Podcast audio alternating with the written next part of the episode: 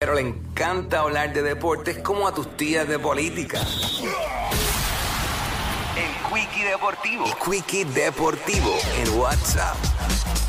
Vamos a darle Quickie Deportivo hoy con JD Herrera. Hoy arrancamos eh, para los fanáticos eh, del soccer. Presidente de la UEFA eh, pide medidas duras contra el racismo. Sugiere que los clubes deben someter acusaciones criminales contra aquellos que abusen a jugadores con insultos racistas, homófobos o sexistas durante sus competencias, es algo que debieron haber hecho hace mucho tiempo. Esto fue en Lisboa, Portugal, en un esfuerzo por enfrentar el abuso y el racismo. Presidente de la UEFA, Alexander Seferin, dijo que los organismos y clubes de fútbol podrían impulsar acusaciones criminales. Tal vez ha llegado la hora de tomar medidas más severas. Tal vez ha llegado la hora de llevar a cierta gente a los tribunales, eh, dijo Seferín en eh, su discurso en el Congreso de la UEFA, en el que se presenta a reelección sin oposición.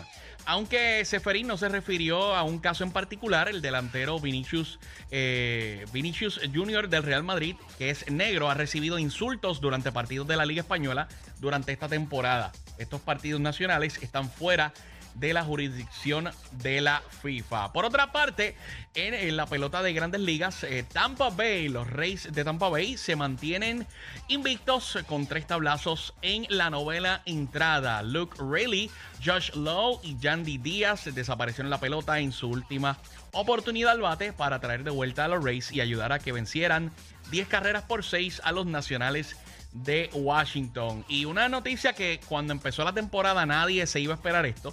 Eh, pues mire, los Kings de Sacramento son los reyes de la División del Pacífico en la NBA con una victoria de 121 sobre 103 sobre los Pelicans de New Orleans. Aseguraron la corona de la división por primera ocasión. Escuche esto. Por primera ocasión desde la temporada 2002.